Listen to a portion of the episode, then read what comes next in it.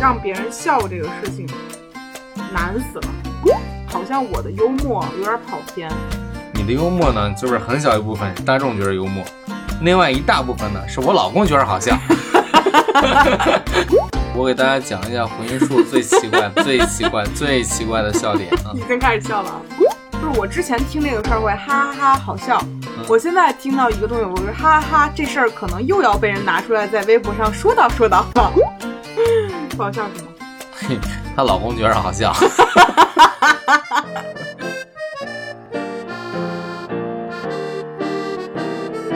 Hello，欢迎来到百分之十 Radio，我是胡心树。我是泡了马尔，今天我们要来聊一期，也不能算近期热点吧，但也是咱俩最感兴趣的内容了。嗯，是，特别是你已经上过两次台了， 这事儿就甭提了啊。我们行今天呢，挺想来聊一聊脱口秀的。嗯，，对，因为最近脱口秀大会也是热播当中，我们录完这期应该就是马上要到决赛了吧？嗯，对，然后之所以还想聊这个呢，是因为我也曾短暂的站在过脱口秀的舞台上，讲过那么两回脱口秀，嗯，所以其实还是嗯，觉得聊这个事儿还挺挺有感触的。而且我们呢，这一期终于不是一期胡聊的播客了， 我们特地为他写了一一个大纲。就是特别今天杨蒙恩还在脱口秀大会上求婚了吗？对， 我们作为一个求婚博主，嗯，还有对这吧事儿还记着吗？大对家对对，我们作为一个老求婚博主啊，对，现在有点被抢风头了啊。嗯，但是实话说，我觉得杨蒙恩在节目上说的那句“这个世界上没有天生的好人，只有被约束的文明者”，是很触动到我的。嗯，就是，嗯，说白了，就是我敢站在这个舞台上去向你求婚，让那么多人都知道我已经做好准备被世俗所约束了。其实跟我做的事儿是一样的，你想想这个道理。这这还是在众人面前去求婚啊，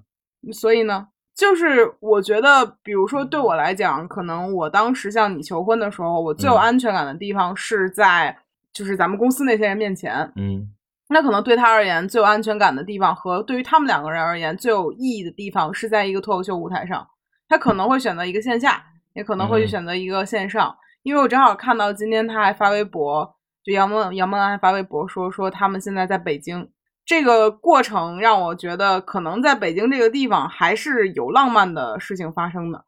是下着雨后鼻冷的，挺对不，容易的，哎，别别聊那种太今天的话题了，咱来聊聊你写好的大纲好吗？咱也挺不容易写一个的。就是上来就骂呗，说谁好笑谁不好笑，就是就这么直接是吧？对，就这么直接。你让我起肯定这么直接，我就是会这样。就我们今天无意冒犯任何人，只是说一说其实我们的感受啊。我其实骂不太出来了，就是都见过，其实好几个。对，然嗯后我自己在这一季脱口秀的这个脱口秀大会上，我非常喜欢何广智。嗯对，这朵带刺的玫瑰深深的戳中了我的心。嗯对，然后我还很喜欢豆豆，我觉得他是一个非常可爱的男孩儿。嗯对，甚至说他其实可能不一定是一个男性，他是一个很很中性的人，他是一个很可爱的人类。嗯给，我的感觉是这样的。然后女性的话，像颜颜悦，我很喜欢。我也很喜欢。对，因为其实前几季的时候，就我还挺喜欢杨笠的，嗯，但这一季我觉得，哎哎哎哎哎，哎，这话你说吧，我不敢说。就是我觉得她的通告太忙了，以至于她根本没有认真去准备她的文本。我觉得他没有什么生活了，因为太忙了。对，所以嗯我能明显感觉到颜一颜悦他们身上是有有观察的，也有认真准备每一期比赛。他是说我想要去分享一些女性视角的东西，嗯，包括他这个半决赛里面跟杨跟王冕一起做了一个三胞胎的那个，对对对，就是三句半，我觉嗯得感觉很好。是对，然后他最后收尾的那个部分，正好讲的，哎呀，太射箭剧透了啊！是，算万一了，有不说人没了看，，不说了，不说嗯了，反正就是感觉很好。是对，这个是我在呃，当然还有一个是就是脱口秀的脱脱口秀的这个核武器啊，是那个学生上，对他嗯这个太太让人没有办法不喜欢他了。嗯他是一个我从来没有见过三位一体这么和谐的人，嗯，对，所以他当然我也很喜欢。我这期最喜欢的是周奇墨和颜颜悦，嗯，说说周奇墨吧，颜颜悦我也知道，周奇墨他的好笑就是他观察东西真的很细，就这些事儿很小，就是像很多每每天或者每次出去吃饭都能碰到的一些人，或者就是坐飞机遇到的一些事儿，我觉得都挺常见的。然后他讲出来就特别好笑。对，就是我，我其实觉得我们生活当中很多场景，嗯，它是一旦搬到舞台上都好笑。点菜那个太好笑了，对，就是嗯， 就就当然这个我只是一个声音啊，但他嗯当时的神态什么之类的，就我后来看了他的演出，我就在想，有没有可能我们去看待生活中很多非常平常的事情，都把它当成了一个不配当做一个事儿来反复咀嚼了。嗯对，比如我们经常去，比如说录播课也好啊，拍 vlog 也好啊，我们有时候会觉得说这事儿是不是大家都知道，就没什么意思了。是，但是我发现你的演绎成分，或者说你你深琢磨这个事儿，再来一遍，可能比这事儿本身要好笑很多，而且它嗯并不会平常，因为平常所以所有人都有经历，才更会有共鸣。是，对，特别是我做过很多两次餐饮嘛，嗯，然后周奇墨演的那个人太常见了，真太常见 了。那你咋没有想过把这个事儿就是编成个啥说出来呢？嗯，你你又会像你以往说我那样说这有什么意思？大家都见过，对，就实际上大家大家都见过的东西才是最有意思的东西。嗯。那你你说说言言乐吧，站在你的视角，呃，其实我看到很多人评论，就是他利用就女性的这些东西去去赚流量或者怎么样，或者很多脱口秀专业的脱口秀演员认为，就是女性这个问题，女性这个话题嗯啊、在国外可能是好几年前的事情了，嗯，所以他觉着你现在在中国玩这套就是一个就是玩别，人剩下的一个东西。嗯但在我看来，就是你这东西在国内还觉得仍然觉得被冒犯或者被骂的话，你这个东西其实是不过时的。就我觉得可能有一点在于，比如说呃，我们现在才刚刚进入一个对这个事儿很敏感的一个状态里面，对，对我觉得是跟所有人的状态是不一样的。嗯你正好今天我无意间点开他们那个有一个周边节目嗯。叫某某与我，你知道吗？就是呃看那个剧吗？呃，就就是脱口秀大会最后，他会对于每一个演员，就是每一个脱口秀演员有一个自己的小短片，十分钟左右。嗯，然后我还你没想到吧，陈小静 还在里边有一个短片，对。然后我顺势看了一个张博洋，他当时就说了一个他很喜欢的一个脱口秀演员，嗯说就是提到了男女的这个性别不能叫对立吧，就是那个人以一个非常男权的视角去嗯调侃女性。嗯然后放在现在，可能很多人会觉得不舒适，但是你仍然会觉得这事儿好笑。嗯对，其实这个问题可能很早就已经有人在意识到这个事情了，是对，但是可能我们现在才会开始觉得不舒适。我其实觉着不是不舒适的问题，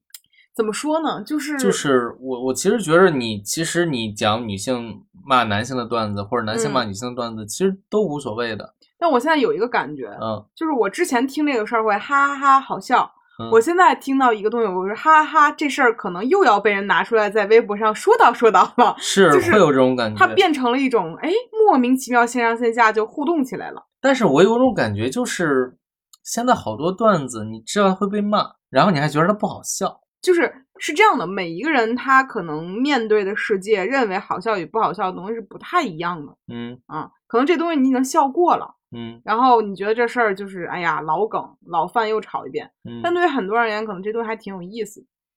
嗯当然了，我只是一个托词。 是就其实你知道吗？我在我说回我喜欢那几个演员里面，嗯我第一次看豆豆上台的时候，嗯，我就深深的被这个小眼睛的男孩子迷住了。那表情太丰富了。不是，就是我我很少见到一个，就是我非常喜欢的一类人，就是你感觉到这个人身上似乎没有性别，嗯，你你能明白我那个意思吗？你都找我了，我能不明白 吗？就是这个人，呃，对，而且豆豆第一次演的时候，他还梳了一个小辫子嗯在后面，因为这个人你感觉他好像没有去标榜说，哎，我是一个男性或者我是一个女性。他就是以我是一个人上来讲了当时他他姥姥还是奶奶的那个故事，嗯电对灯的那个嗯费电的那个故事，然后我就给我的感觉就特别好，嗯嗯，然后后面其实你会发现这个人很活泼，而且他无论在观众席上还是在台上，他这个两个脚似乎不能同时在地面上站着，就这种感觉就让我觉得这个人好可爱呀、啊嗯会有这种。然后和往志是我最开始完全就是不是很 get 到的一个人。我记得那会儿我还问过你，我说为什么他说话要要要要这这这样说？然后我特色，对我后来发现，他除了在说脱口秀之外的地方，他不这样说话，嗯他好像就是一种他自己脱口秀系统。嗯你一旦接受了这个设定，或者说进入到了他的这个设定当中之后，你就会爱上他的表达方式。是，对，然后我就是逐步被带进去的，然后就会觉得这个人好迷人，而且本来他是一个，就是按他自己说的话，是一个很屌丝的形象，嗯然后说自己住在什么那种偏远郊区，地铁最后一站，然后剪头发很难看之类的啊。嗯，突然间有一天，我发现，他赚到钱了，然后他长得开始有点像周杰伦了，而且甚至有一点像欧豪。就这个事儿让我就是觉得，哎，怎么回事儿呢？ 红气养人， 红旗养人，而且我甚至变态到现在看，哎，感觉徐志胜也顺眼了起来。 那你夸张了，啊你过分 了，那天我看有一个人说，嗯就是有某一个热播韩剧啊，我忘了嗯是哪个来着，就是把他徐志胜和那个人的两个人照片放到一起，嗯相似度竟然 有百分之六十以上，而那个男的就是小鲜肉的标准长相，不是，我觉得鼻子、眼睛嘴这都有，那不就是六十以上了吗？就五官数量相同就会有相似之处，是对嗯吗，就很让我震惊嘛。然后我我就会觉得，可能脱口秀演员占了一头叫耐看， 就他们可能第一眼不会让你觉得惊艳，但看时间长，你觉得还挺耐看的。我是真没想到今年的山东的脱口秀演员那么多，这个事儿对你来讲影响很大吗？ 嗯，好首奇怪先啊！口这个音都很熟悉，嗯嗯，尤其是那个胖胖的那个男孩儿，那个张浩哲，嗯就是太标准的济南话了，嗯。就济南话说普通话全他那样，就济南男的，其实我没有太听过济南话，嗯但是我从孟川的身上看见了一个非常标准的山东普通话的口音，就在我的概念里面，他是他是章丘那边儿的，就产大葱那儿的。然后他有些地方给我一前几期啊，就是他嗯后面两期好了很多，他前几期给我了一种非常不舒服的感觉，就特别像你的同学来讲脱口秀，就是吗特别像我的大学同学或者是同事在酒桌上给我讲一笑话那感觉，但就是你不觉得很神奇的一点，就是到后面这两期，特别是上一期，嗯，他突然就对 了，可能是就是效果告诉他你有可能要要当那个总编了或者主编 了。就是山东哎人，我们山东人的观影就上来了，我得好好写。就这种就，所以你看待山东脱口秀演员的时候，会觉得这东西很很有亲切感，很有亲切感，特别是那个不是何广智讲的那个 段子，就是怕不是我奶奶要上桌 了吧？这这太好笑了，你就是你懂吗？对，嗯就我觉得就是何广智吸引我的一个点，也是我觉得他其实也在，他虽然说自我标榜我是一个找不着对象的男的。嗯不好看的、找不着对象的男的，但是他在很多视角去就解构一些事情的时候，嗯，他是以一个非常友好的，就跟女性非常友好的视角去开他玩姿态笑放的很低的，他不对是那种我高高在上，我很帅那种状态。对，你们可以玩了命的踩我，嗯 然后我也不会介意。所以他当时举就是说是说自己难道 奶奶要上桌那块儿，我就会觉得哇，这个太妙了。对，啊、因为你去过我家嘛，我你上知桌道了啊、上桌这个了梗在我们那儿其实是蛮常见的，就是对，就是包括我我我跟帕马的，就是帕老师的爷爷姥爷老爷对，姥爷开玩笑，我说我说这个姥爷听说在山东不能上桌是吧？我今天就上桌了，大概这个意思。然后姥爷居然很认真的跟我说，说这个事情过去是存在的，但是改革开放之后，女性也可以上桌了。然后在那一瞬间，我觉得不解释这个事情吧，它似乎还可以纯当一个笑话听，嗯那他解释了之后，他就是一个天大的笑话儿。 所以当时我就是感觉何广智这个点，我深深的戳中了一个山东媳妇儿的心。嗯，嗯，有孝道啊，有孝道。，对，太好笑了，真的。嗯，所以就是你觉得，其实，在脱口秀大会里，整个还很吸引你的，还是一些关于性别的议题呗，或者说关于呃男女、女性权利、男性权利的这样的。不是，我觉得有些人就是挺好笑的。秋儿演一个，啊，秋瑞的就是那个改 bug 那个，那个太好笑了。我好笑的是他租房的那个，嗯嗯，就他说，呃，说说想租一室一厅，嗯然后人家中介说说哥带带他看那个两室一厅，说哥这过去是个一室一厅，他说那过去这还是一片 草原呢。然后我嗯当时会觉得，就是脱口秀迷人的地方在于下一句话让我意外，嗯然后这也是今年杨波火的原因嘛。对，然后我就会觉得意外这个事情真的是太戳我的点了。嗯但说到杨波这个事儿，嗯，我们哎呀合适吗？说这事儿，无所谓了，就咱也没多少人听。确实是我们今天就是看的微博上有一个人去对照了一个外国的脱口秀演员，嗯，也是这种模式，是，就是风格和梗都非常的像。对，这个叫什么来着？one one liner 应该是嗯，啊。就是一个人自己在那儿说这个事，然后最后最后一句话把他给翻转翻过，去。对对对对对。嗯然后我本来是对这种形式是非常痴迷的，嗯然后我今天看的那条微博，大概就是说，怎么说呢？就是 有一个，哎呀，就不说他的名字了，一个外国的脱口秀演员，他其实跟杨波讲的这个段子基本上是很相似的，嗯嗯，甚至可以说杨波的段子基本上是这个人的内容的一比一汉化过来的，他不敢完全汉化的原因，可能是怕挨就骂。就是有一些内容还是肯定加入了一点自己的生活，但是你能感觉到底层逻辑是，对吧？对，对，当然我们这个事儿也只是看了这篇微这条微博，我们也没办法，就是好了，这边这事儿就过去了。嗯 对，反正我是挺意外的啊，看到这一条，是，嗯，因为我觉得这一季的脱口秀大会是给了我挺多新鲜感的。是，啊，包括就是在最开始已经被淘汰下去有一个演员叫张俊，嗯，记得吧嗯？就是那个长得还挺帅的，然对后去呃提到说景文，嗯，说我都不知道这个东西，他其实跟何广智很像，他们都在用一个很友好的角度去表达男性和女性互相的一些不理解，是，但是他。很明显就是那种长得挺帅的，又肯定有女孩儿追，然后还会就很博士，就各方面都很优秀的。他以同样能以一个很谦卑的态度去跟女性去沟通这些事情，嗯就给我的观感很好。嗯嗯，要不你说一下你你去台上讲脱口秀的事儿？我没什么好讲的，就是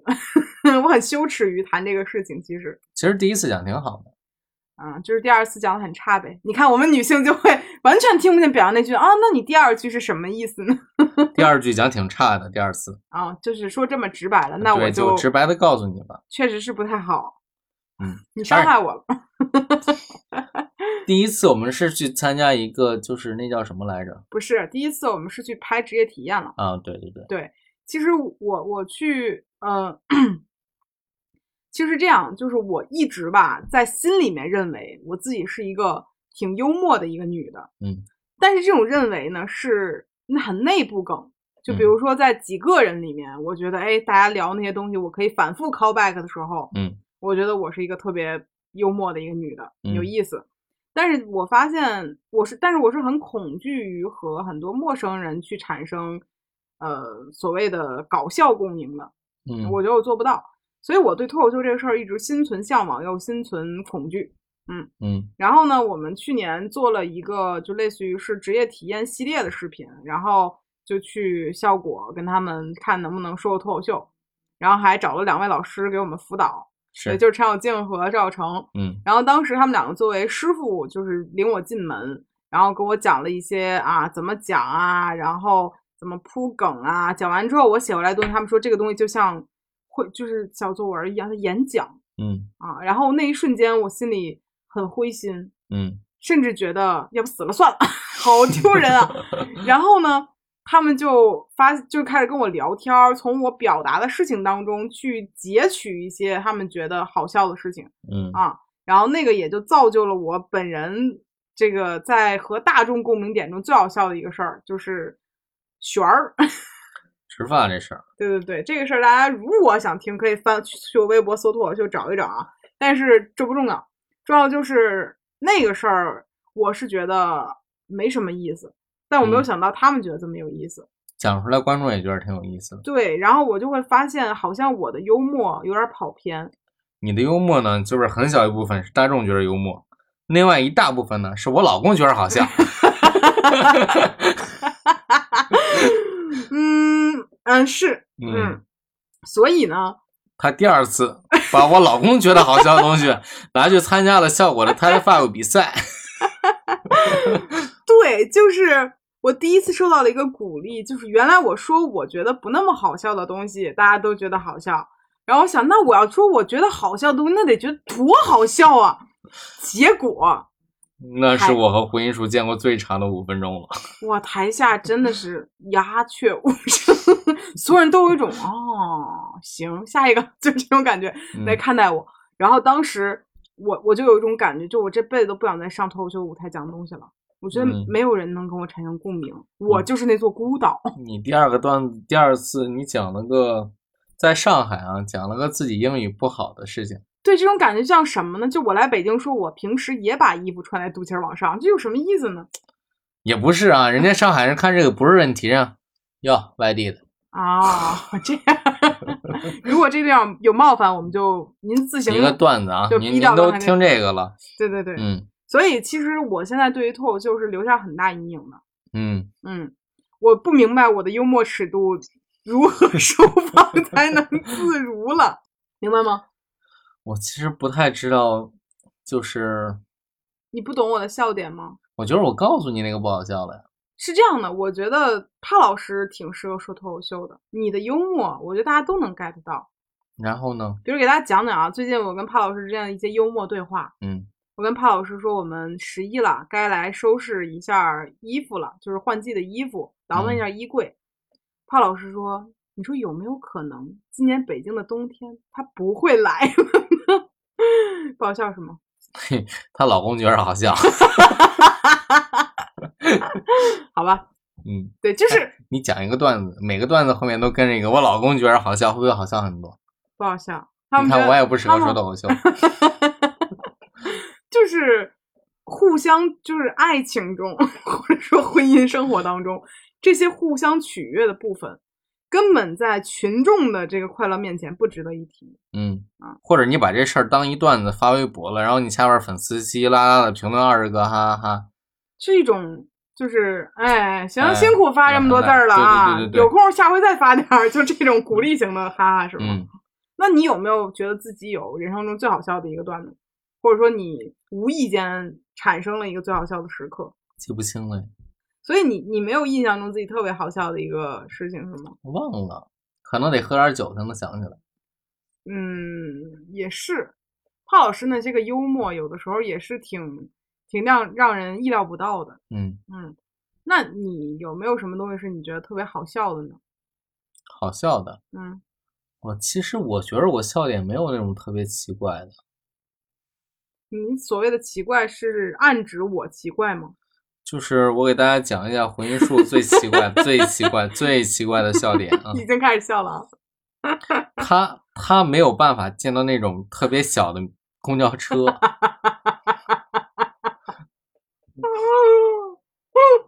你继续说。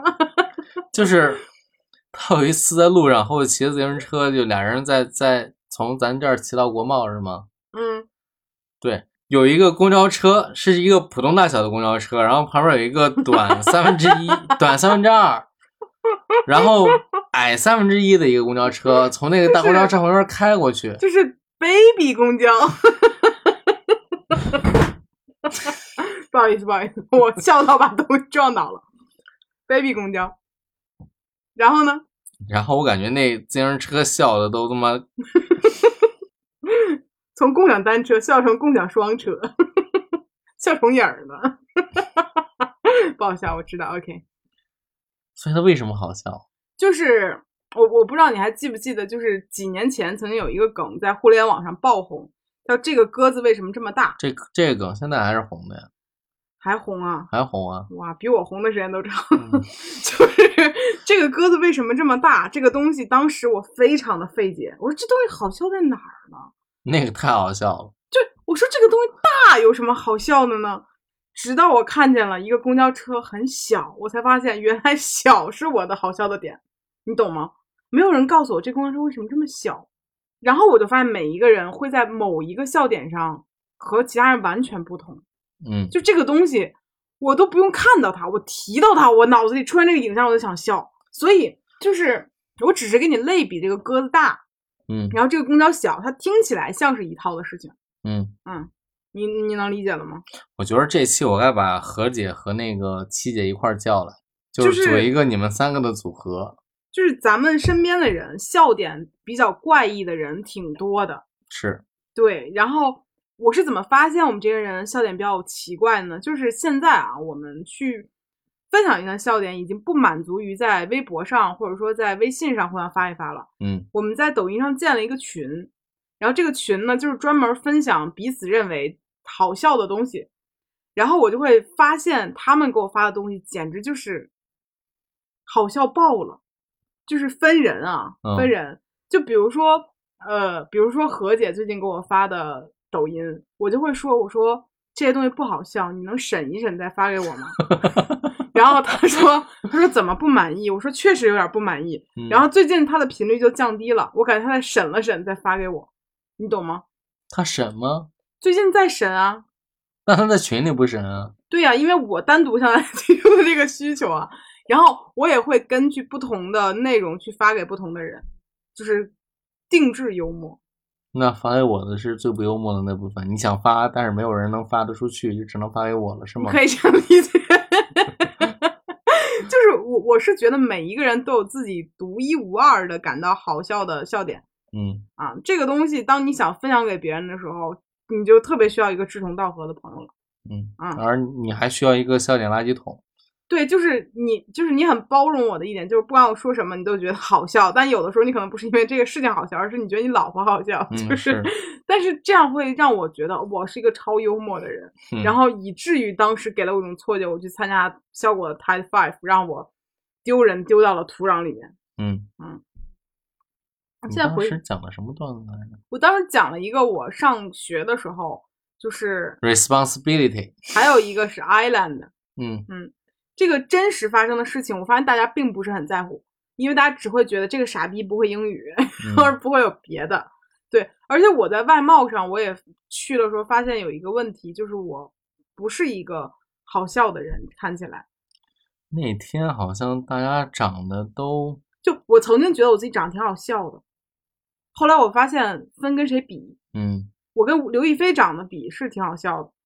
但是我跟徐志胜比起来，我算个什么呢？嗯对不对？而这方面大把人才一把又一把，人家本身又幽默，长得又好笑，我两头一头没顾着。我记得那天有个特别可爱的幼教，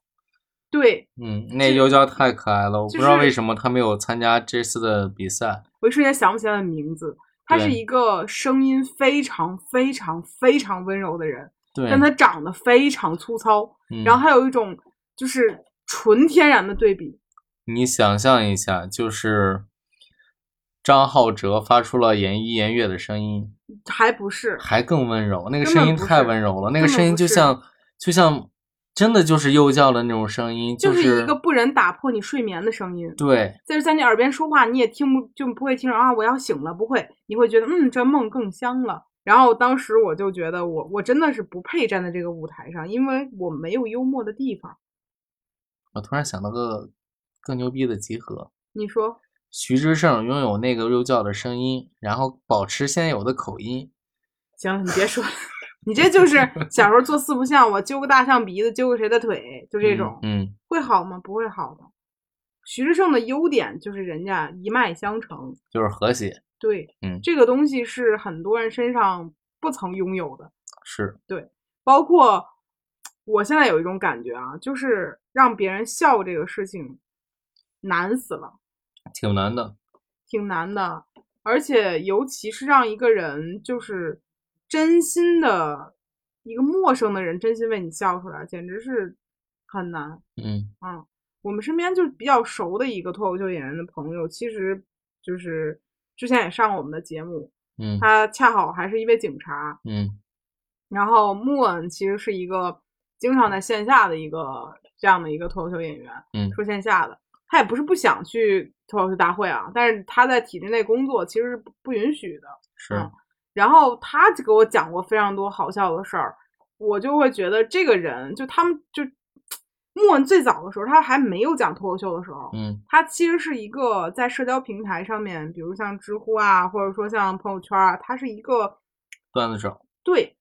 嗯、而且由于他的工作岗位的问题，那个时候他还不是一个，还不是一个领导，嗯他其实就是一个普通的基基层层干干警警。对然后他会遇到非常非常多你觉得啊这种事情都会发生吗嗯的事儿，然后发到朋友圈里面。然后那个时候我们每天就是免费阅读， 然后就是获得快乐。现在这个事儿呢已经没有了，就是他发的，现在发的都是一些，比如去环球影城碰到一人儿这种事儿，因为他现在不是一个基层干警。对对对，嗯他的素材来源大大折损嘛，嗯，所以他更多的事儿可能来源于其他的生活。嗯但是跟他保持交流的过程中，我就会发现他还是一个很善于观察的人。是嗯，但是这个点在我身上，我觉得已经没有那么擅长了。就我并不知道观察什么东西会是好笑的。比如你看那个周奇墨，他嗯观察的每一个点都好笑，嗯这些点就是无聊到我们生活中可能无时不刻会看见，嗯但我们其实是记不住的。是嗯，感觉代理人的人是不是都很擅长这个？就是我感觉，嗯，最开始看单立人和我、因为我看过单立人线下啊，嗯我觉得单立人和效果的一个区别在于，呃，一个南派，一个北派吧。不知道这样说会不会更更更清更清楚一点？啊，好像北派会因为相声的原因，他们的笑点会更苛刻。会，就是之前我记得他们说，呃，就是脱口秀的演出到越往北，比如北京，然后嗯比如说东北，是越难演的，到东北就难疯了，地狱对模式就是观众都比你好笑。是就你怎么可能去更好笑呢？嗯而且这个事儿，我发现它不是那么的吃你是否练过。就比如说之前小李，就是我们过年那一期播客，嗯就很早第三期、第四期有小李来过，他就是一个纯正的东北人，他其实没有经过什么训练，嗯但是他讲播客的时候，你就会觉得这个人好笑，嗯他是带梗的。然后前几期瑞姐嗯啊，他也没有太多努力，但是他你就会觉得他在表达这个事儿上一点儿都不费力嗯，啊。然后我觉得东北人真的是有先天的这个表达优势，我我觉得孟川我讨厌他的原因就是因为这个，他前几期就是他表达的是山东先天的东西，啊，后期才有训练痕迹。对对对，嗯，而且是这个先天的东西是我讨厌的东西，这就是你对这个人没有意见，而你对这个人他释放出来的信号感觉到一丝对对对对对，不适。他让我有种就是在又回上海的上大街上喊一句老乡儿那感 觉，又回去了是吧？对，对，但是我就感觉，可能我自己对于北方的语言环境更熟悉，嗯所以我会对周奇墨和莫文也好之类的这些演员更有那种亲切感。嗯但是会让我很惊艳的部分，往往却却是豆豆这种。其实豆豆完全不不北方，嗯，他就是很很感觉就是在上海生出来的脱口秀演员，那他是种武汉人吧？他他是听口湖音南是人啊、湖南人，就但他的感觉很上海。对对对，对，然后我就会有一种被冲击到的感觉。嗯我印象中很深的一次，就是我在纯线下第一次认真的去看效果的演出，是在 Z Space，他们之前有一个活动是在那儿，嗯然后我第一次发出哄堂爆笑的一个人叫做卡姆，嗯嗯，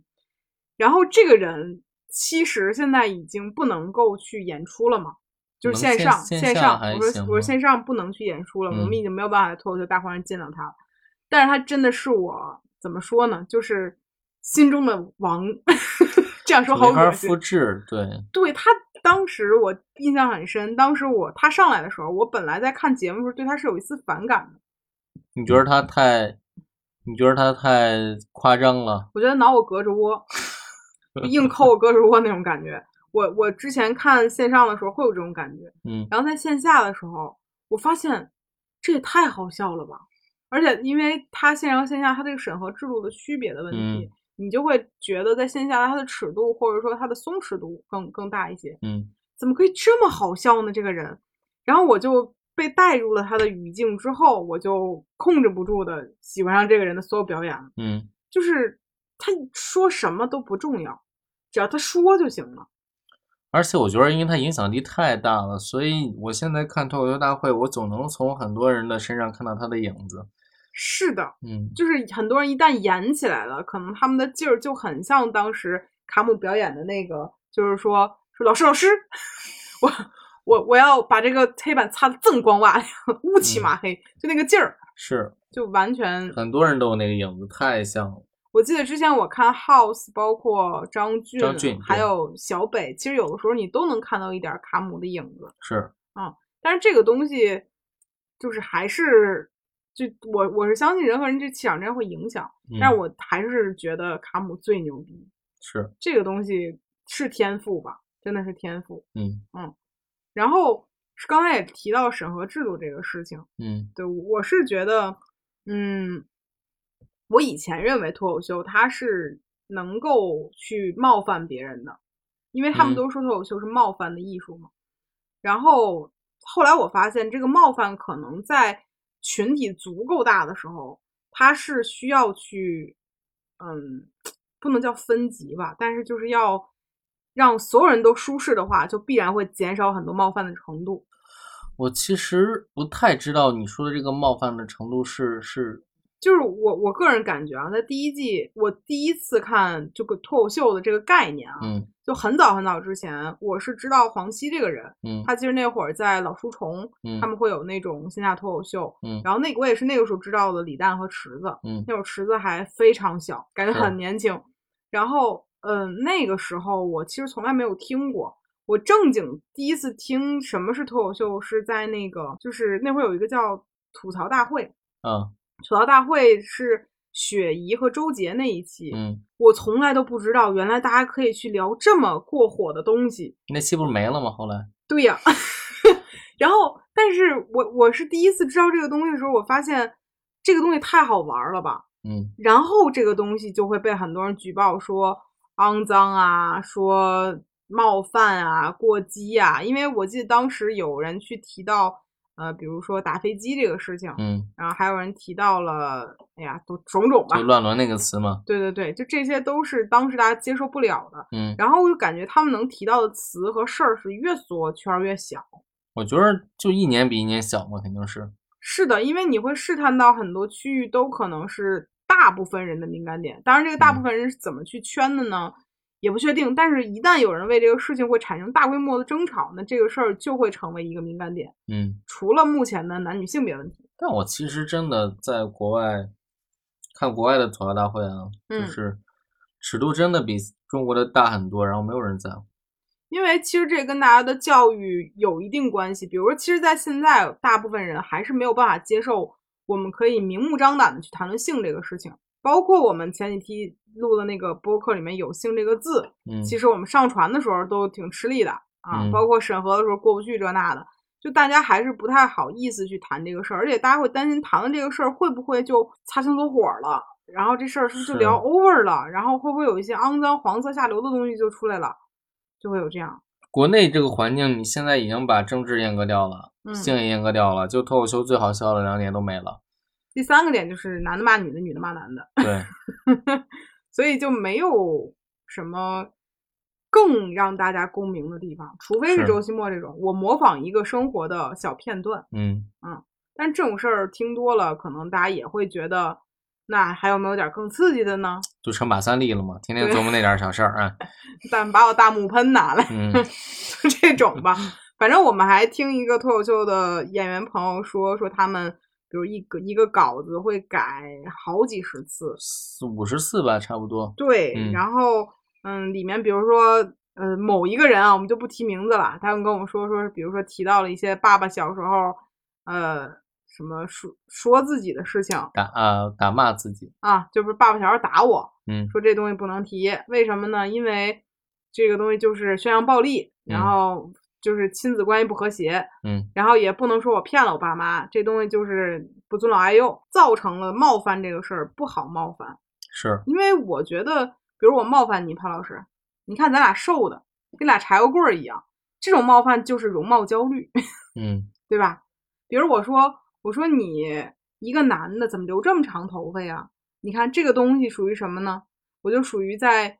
就是性别性别又涉及到性别对啊立，又涉及到没有，这是刻板印象。啊，对，嗯，所以这东西只要你一提及，它就会符合，就会沾上矛盾。嗯你沾上矛盾这事儿就挺容易出问题。反正我们这一期想聊脱口秀呢，最开始是因为这个事儿比较火嘛，就是又又火了开始。嗯，然后呢，我看了之后，我觉得这一期给我的观感特别好，是就我真的有很多次笑出声儿，所以我们是挺想聊聊这个事儿的。另外呢，也是嗯 一提到脱口秀，想起我那两次五分钟来了，然后就很想去聊一聊当时我作为台上和台下截然不同的感受，嗯以及呢，我是觉得现在脱口秀逐渐的变成了一个更大众的文化了。虽然是不知道这事儿是否是好事儿，但是我还是觉得大家可以去接受一些调侃，不一定是一件不好的事情。是，反正我是觉得，我希望我身边的人是开得起适当的玩笑的。嗯嗯，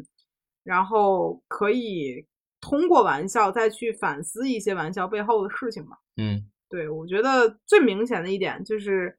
我奶奶呢上桌吃饭了，这个是事儿还是值得你们山东人好好想想的。是，确实那我们本期聊脱口秀的事儿就聊到这儿吧。行。如果大家有什么最近也在看脱口秀的一些感受，也可以在评论区里面跟我们互动互动，聊一聊。我跟帕老师想分享的就差不多了。差不多了。大家也嗯可以讲一下，就是你们老公和你们女朋友觉得好笑的事儿，嗯，分享在评论区里。是，最后呢，就希望大家去搜一下 mini 公交车， 真的，mini baby bus 真的很好 笑哦。好了，就这样吧，本期播客到这里了，拜拜。拜拜。